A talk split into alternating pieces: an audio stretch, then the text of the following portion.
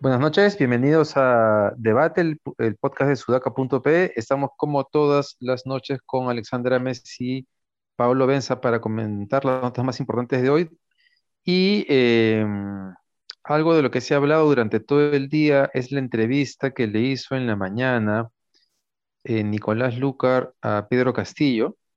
Em, yo quiero comenzar diciendo que me sorprendió, tal vez no se ha escuchado el arranque del programa de, de Nicolás Lucar, pero Nicolás Lucar se mete como un editorial de 10 minutos. Buena. Que casi, que casi, es decir, vota por Pedro Castillo. Pero convincente, a eso me refiero. No, convincente porque tiene razón en los argumentos por los cuales la gente está descontenta, ¿no? Que a veces es tan difícil de, de, de comprender. Y sobre Castillo en particular, lo que mostró es como una especie de moderación en el discurso político, eh, incluso una especie de, de insinuación sobre que incluso trabajaría con Hernando de Soto, ¿no? Em, y tratando de poner, bueno, marcando distancia con Cerrón y con los demás eh, miembros de su partido a raíz de lo que dijo Zaira, ¿no es cierto? Eh, Zaira, Ujú, Zaira, Zaira. Arias. Eh, y yo diría que sin renunciar al tema económico, no sé si ustedes vieron algún, alguna renuncia, es que su discurso es tan general que, que, en lo, que en- que lo único que, digamos que lo único que fue específico es en el tema de que para cambiar la constitución va a respetar el procedimiento que existe actualmente en la constitución y que no haría es- ese tema arbitrariamente. Eh, y también, bueno, descartando cualquier vínculo con el chavismo, que el Perú vaya a ser Chávez. Aquí la pregunta es, y seguramente la duda de muchas personas, ¿hay motivos para creerle a Castillo? Eh, eso, ¿qué piensan ustedes? Bueno, ante tu pregunta, yo creo que sí hay motivos para creerle a Castillo y por favor con esto que no se entienda que estoy incitando al voto, sino que estoy haciendo un análisis comparándolo con Ollanta Humala, eh, cuando eh, trató de ponerse el polo blanco cada vez más y eh, terminó siendo casi, casi un candidato de derecha, ¿no? No sé cómo lo vieron ustedes en su gobierno, pero yo creo que hizo cosas muy importantes, eh, entre ellos el MIDIS, creo que es lo mejor que, que, que pudo hacer su gobierno. Eh, creo que se está moderando más, eh, creo que se ha dado cuenta que necesita usar eh, fuerzas, está leyendo las encuestas, pese a que él está primero, podría estar abrumado por eso, pero está leyendo mejor las encuestas, a diferencia de Keiko Fujimori, bueno, eso lo vamos a hablar después. Eh, pero es interesante porque de alguna manera ha tratado de dar un mensaje de tranquilidad siendo con temas específicos, no va a expropiar, uh -huh. ¿no?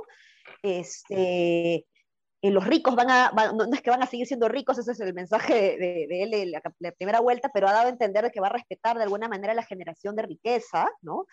Eh, uh -huh. Y que no va a estatizar, pese a que su, en su plan de gobierno, ojo, sí dice, ¿no? Que se va a nacionalizar sí. y en el caso de que no acepten, que no atraquen la, la, la, negociación, ya se estatiza como último recurso. Entonces, sí, los, sí lo ha contemplado, pero él ya está diciendo que no. Sí. Entonces, eh, es interesante porque por ahí un amigo me comenta en un chat de que a Castillo lo regula el mercado, lo va a regular el mercado y a Keiko no lo regula nada, nadie, ¿no?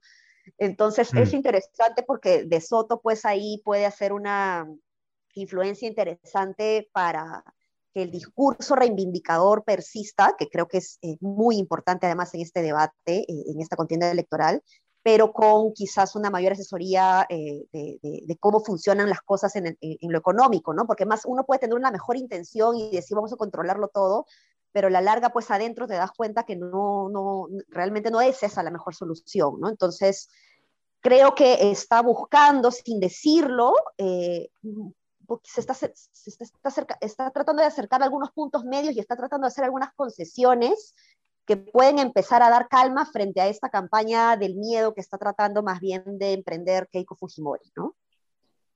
Yo creo que Castillo, como dice la canción de Keiko, está cada vez más cerca, ¿no? Ahora veía la entrevista con, con Lucar y decía, este tipo es un genio. ¿Por qué? Y me voy a explicar ya. Eh, que, hay un grupo de votantes por Keiko que jamás va a votar por Castillo, un grupo de, votantes de Keiko, sobre todo de élites empresariales y personas vinculadas, que jamás va a votar por Castillo. Eh, y Castillo tiene la tierra alta, Castillo está mucho más arriba, tiene una ventaja enorme para hacer ya campaña de segunda vuelta. Entonces, lo único que él necesita es ponerle un tapón al crecimiento de Keiko. Keiko va a crecer orgánicamente porque va a empezar a hacer campaña, va a salir a provincias, va a ganar voto, pero lo que Castillo necesita es que Keiko no crezca lo suficiente para pasarlo a él. Entonces simplemente tienes que ponerle un tapón. ¿Y cómo, cuál es el tapón que creo, al que creo que está apuntando? Al antifujimorismo. ¿Por qué? Porque a un, a, un antifujimorista, para convencerlo de votar por Castillo, lo que le tienes que decir es que Castillo no va a nacionalizar. A estos antifujimoristas este, me, pongo el que se, que se figuran, por ejemplo, Jason Day, ¿me entiendes? Ese tipo de, de masa crítica. Este, y tú le, si tú le dices, no voy a estatizar, ante esa posibilidad, Keiko le diga lo que le diga, no va a votar por Keiko, pues porque ya tiene una garantía que necesita del otro lado. Y aún, así, aún más si le dicen no voy a disolver el Congreso, ellos no tienen nada que, nada que, nada que ver en mi campaña, ¿no? Y además, el anticomunista creo que sí está dispuesto a creer. Yo creo que sí está dispuesto a ver, ya Vladimir Cerrón va a ser como un, un asesor radical, pero Pedro Castillo ya se desmarca, ¿no? creo que el antifujimorista sí está dispuesto a creer. Este, Entonces yo creo que esto le va, le va a ayudar a ponerle un tapón a Keiko, me parece una buena estrategia de campaña. Y no quiero decir, eh, no, y quiero, no quiero terminar sin decir una cosa más cortita, que es, es una, un discurso muy parecido al que tuvo Evo Morales en su gobierno. El, es más, escuchaba a Castillo decir, no vamos a nacionalizar, vamos a hablar con ellos y hacer, explicarles que somos un país rico y que la riqueza tiene que quedarse mayormente acá y si lo vamos a renegociar y solo si no renegocian entonces nacionalizaremos. Es un discurso muy parecido al que tuvo Evo, que no nacionalizó casi nada y que renegoció y que eso le generó un éxito con la población gigante. Entonces creo que está, algo hay ahí de asesoría, creería. Sí, y todavía no sabemos ni quién está detrás de sus campañas eh, comunicacionales tan bien hechas. Tiene, o sea, hay alguien ahí que no sabemos quién es. Eh, y también haya, eh, y también o hay alguien con mucho olfato político o él mismo tiene olfato político, que creo que ya demostró además que lo tiene. Ahora, el tema este de la nacionalización estatización, este, sí es importante lo que ha dicho respecto a que no eh, va a estatizar la empresa privada. Yo tengo familia que, o sea, tengo una tengo familia que, que no es nada acomodada y que de pronto están con el temor que le van a quitar su casa. Yo digo, yo, tía, por favor, ubícate. ¿Quién te, ¿quién te crees que, este, que te va a quitar, no? Pero este, esto es, una, precisión que, ha sido, que es importante para hacer lo que dice Paolo, pero además él se ha reafirmado en el tema de que en el caso de la minería lo que quiere es una mayor participación sobre los, sobre los ingresos, ¿no? Eh, que es un tema que también es interesante debatir.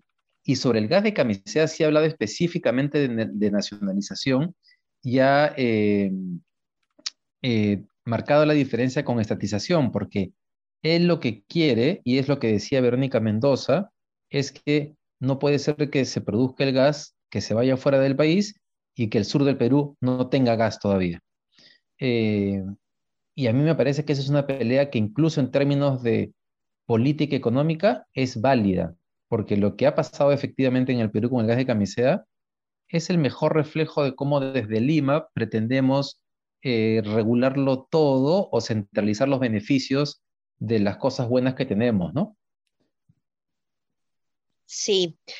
Eh, ahora hay otro tema también que, que me pareció interesante porque él menciona a los venezolanos, ¿no? Y él dice cuando se refiere a Maduro que él resuelva sus problemas internos, ¿no? Y da a entender como que les había más bien pasado Maduro un pasivo al Perú, ¿no? Con los venezolanos delincuentes, ¿no? Fue lo que él dijo, y que estos venezolanos delincuentes van a regresar en su gobierno, ¿no? Entonces, esto es interesante porque en este momento eh, tenemos alrededor de un millón de venezolanos en el Perú que están básicamente conviviendo con, con, con peruanos de niveles de, ¿no? En su mayoría, y que están diciéndole a estas personas, eh, así empezó Chávez, así empezó todo, luego nos tuvimos que ir. Entonces, esa campaña de miedo que trata de hacer Keiko desde arriba, creo que está siendo más efectiva a nivel de los venezolanos que directamente le cuentan esto a los demás eh, peruanos como experiencia propia, pero frente a este discurso que se presenta ahora Castillo, a mí yo creo que la lectura podría ser, ah, bueno, los venezolanos tienen miedo de, que gane Castillo porque los van a votar, ¿no? Entonces ahí el, miedo se pierde, en, el efecto de influencia de los venezolanos ya se pierde, ¿no? Que también me, me, parece interesante. Sí. Oigan, y eso nos lleva al tema de la campaña de Keiko Fujimori, ¿no? Claro. Eh, donde básicamente la idea es eh, Pedro Castillo representa el comunismo y la única manera de librarnos de ese comunismo es votar por ella. Eh, digamos, es, el video es más largo que eso, pero básicamente creo que da vuelta sobre ese, sobre ese tema, ¿no? Sendero luminoso, el comunismo, el chavismo.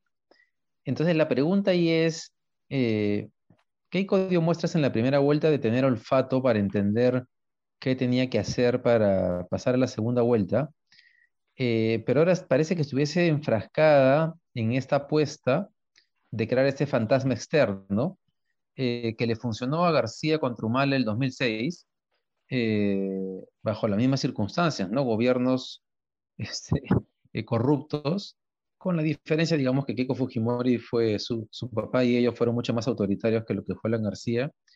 pero no sabemos si esta vez le va a dar resultados. ¿Usted cree que no le va a dar nada de resultado a esa campaña de Keiko Fujimori?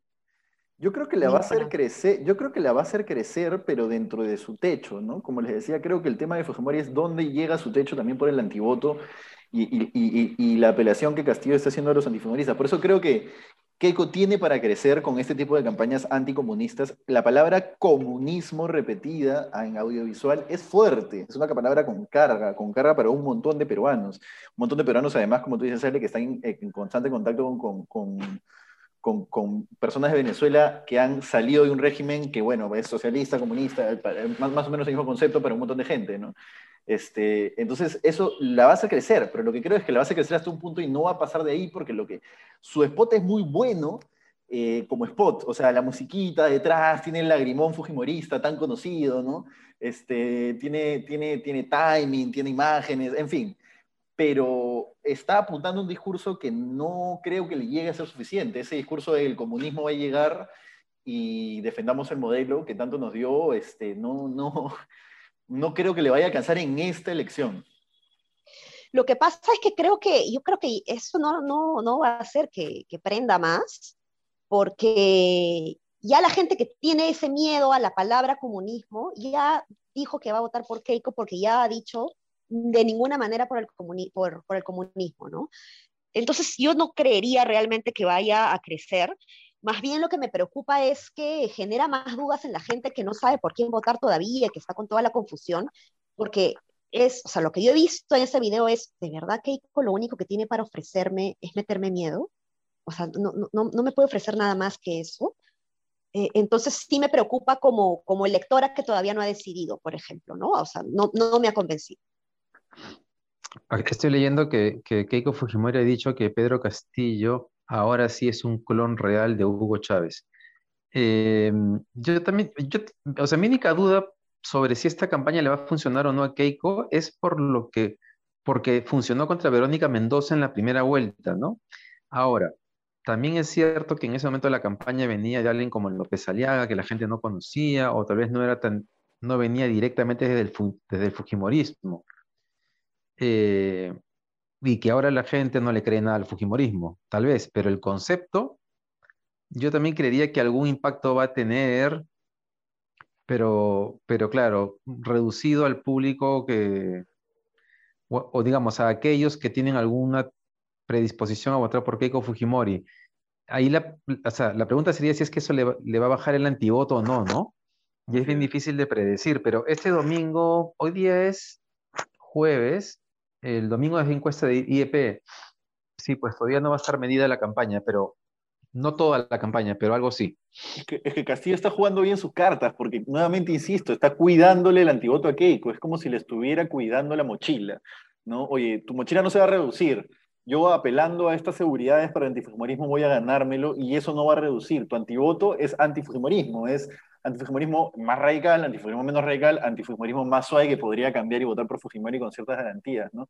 Ahora, acá dicen, dicen, dice un amigo, me, me, me, envía que hay un pequeño detalle en el video de Keiko que es que pone el partido con Venezuela, ¿no? Hasta en ese, pero digo que los fujimoristas son bien buenos a la hora de ¿Pone hacer qué? psicosocial. Pone el partido con Venezuela, ¿no? En, en- Ah, claro, claro. el partido con Venezuela, ¿no? Que no solo representa algo para los hinchas de la Manja, selección. no me había dado cuenta de ese detalle. Así es, Y, así es, y- así es. y pone, y pone la tabla de posiciones del Perú, y, y estaba Claro, Perú claro. penúltimo antes de Venezuela, ¿no? Sí, sí, sí, claro, claro, claro. Exactamente. Entonces, el, el fujimorismo tiene este tipo de cositas que no son tan iluminadas, pero son efectistas, pues. Entonces, yo sí creo, coincido con David, que le va a subir, pero creo que no le va a subir eh, lo, lo suficiente, ¿no? Ahora también el otro factor eh, con Pedro Castillo es que Pedro Castillo sí puede meter la pata, ¿no? O sea, Pedro Castillo en algún momento, o sea, cuando tú estás arriba, tú puedes meter la pata y caerte. Eh, y si no, te tiene que bajar a palazos el que está abajo. No sé si te jugaban Mario Kart, pero había un nivel en Mario Kart donde tú, al que iba primero, era tan difícil alcanzarlo con el carro que tenías que tirarle caparazones. La única forma era tirar, tirándole caparazones. No creo que Keiko ha empezado a tirar los caparazones y a la espera de que Castillo en un momento meta la pata. Si no pasa, si, si los caparazones no lo afectan y Castillo no mete la pata, yo creo que Castillo ya está. Ya está Sí, con- pero ahí- Ojo que, por ejemplo, en la entrevista Lucar ha dado ciertos mensajes que pueden haber dado tranquilidad, pero también ha cometido algunos errores en donde se está develando que no tiene mucha idea del Estado. ¿ah? Eh, cuando habla de, de indultar a Fujimori, dice que el Congreso lo iba a ver. Eso no es una prerrogativa del Congreso, es el presidente. ¿no? Entonces, eh, la, la- la confusión que tuvo Zaida, no supo realmente argumentar realmente este, cómo era el mecanismo para el cambio constitucional. Entonces, ahí te está develando de que hay un desconocimiento a la Pero- interna. Pero Ale, Ale, Ale, perdóname, perdóname que te interrumpa, pero ¿cuántos de nosotros, yo, yo cuando lo escuché inmediatamente no sabía el mecanismo constitucional tampoco, y yo soy una persona informada, o sea, creo no, que la pero gente no- perdón, pero no, pero es que a ver, si vas a ser presidente de la República, por favor, o sea, tienes que eh, eh, o sea, la Constitución está colgada en- en- en Google, en Internet, o sea, no, no, o sea, es, eh, yo, yo no, la verdad que ahí sí discrepo, Paolo, porque cualquier ciudadano puede desconocer, pero no, pero, pero alguien que está dispuesto a, a cambiar las riendas del Perú tiene que conocer los mecanismos y tiene que conocer el Estado, si- cómo funciona el Estado. Si no, pues estamos, estamos hablando de, de, de una debilidad ahí detrás del, del- del discurso, ¿no? Solo chiquito, Ahí yo creo- me refería a Dale, no creo que le reste, pero dale, dale, sí, tiene que conocerlo, es correcto eso. Sí, tiene que conocerlo y está claro que cuando, nuevamente que el discurso político lo tienen bien armado, porque cuando raspas un poquito intentas entrar al cómo lo van a hacer, no hay nada, ¿no? O sea, creo Mm. que el- a mí lo que más me da miedo de Castillo en este momento es que pretenda llegar con el grupo que lo rodea porque no, o sea, más allá de que, además de que les va a ir pésimo en la gestión, políticamente va a ser un caos, en seis meses, un año, ¿no? Ahora en la entrevista dijo que iban a hacer anuncios importantes en términos de, de, de personas que estaban sumando al equipo, ¿no? No, no, no fue, no quiso, no quiso insistir en la idea, pero era como que iba a anunciar cosas importantes en las próximas horas, dijo. O sea, podría ser mañana también. Eh, y eso, si fuese así, le podría dar un, ponerle un nuevo tapón a, a, a- Keiko, ¿no? Mm. El, el equipo que lo rodea. Ahora una pregunta, ¿cuánto influye los videos como el de Rafael López Aliaga? Para quienes no lo han visto, básicamente López Aliaga dice que Castillo es un salvaje, que va a traer el comunismo. Pero literalmente con esas palabras lo dice, creo. Sí, ¿no? sí, sí, sí, sin ningún problema. Que- pero debe haber además parte de la derecha que piensa que efectivamente lo es, ¿no? Digamos, de la, de derecha más conservadora del Perú. Eh, y entonces él va a viajar a provincias, a los lugares pobres, a explicarle a la gente el peligro que representa Castillo. Yo tengo la impresión que ese tipo de videos de, de- como el de López Aliaga, más que ayudarle a Keiko, la perjudican tremendamente. Y creo lo mismo. Sí, cre- creo lo mismo y además este López Aliaga, hermano, cállenlo, ¿no? O sea, alguien tiene que decirle López Aliaga, a mí- yo, yo la verdad no, a menos que López Aliaga tiene una, tenga un acuerdo bajo la mesa con Pedro Castillo para hacerle ganar las elecciones, y no estoy diciendo, no estoy infiriendo que tengan un acuerdo López Aliaga para que no me denuncie, este, a menos que sea esa la situación, no entendería por qué el tipo cree que decirle salvaje le va a hacer un bien a la campaña de Keiko y que va a hacer que Pedro Castillo no, no suba, pero bueno, en fin. Bueno, pero acordémonos que en la primera vuelta eh, el nivel de agresión verbal y de ataque, por ejemplo, contra Verónica Mendoza fue de ese, de ese vuelo, ¿no? Y él debe sentir que le dio resultado. Salvaje, No, no eso, pero así, ¿no? terruquear y todo, pero o sea, habría que buscar, pero fue muy agresivo López Aliaga en la primera vuelta, incluso con periodistas, ¿no? Sí, con sí, Julián sí, Oxen, en Rosa María Palacios, con Ávila Huerta. Mm, No sé, ah, porque a Verónica Mendoza, PPK le ha dicho cosas bastante más fuertes que yo le he escuchado a, a López Aliaga, ¿no? Cuando le dijo no sé qué cosa, de- cuando dijo este tema de la perra vía, por ejemplo. Yo creo que López Aliaga salvaje no lo he escuchado decir, o algo como, como ello. Pero bueno, en fin. Pues. Eso es, Eso es aparentemente. Sí. así es. Bien, ojalá pues que antes del fin de semana, el viernes, este, haya más movimientos y que lo que hoy día Castillo anunció, que no sabemos qué cosa es, pero que se anuncie para poder comentarlo mañana. Hay una Muchas gracias por haber- un- una, Dale, una dale. última cosita, que es, eh, habría que mencionar también, hay, una- hay un oyente del podcast, Mauricio, que siempre me menciona y me dice, oye, hablen de la influencia que puede tener Alberto Fujimori en algún momento en la campaña, que la figura del chino es fuerte en el, en el Perú todavía. Creo que Mm. podría tener una, un- una influencia hacia el final. Nada, lo dejo ahí picando y de repente lo comentamos en el próximo podcast. Listo, un abrazo, cuídense. Un abrazo, hasta mañana, chao, chao. Chao.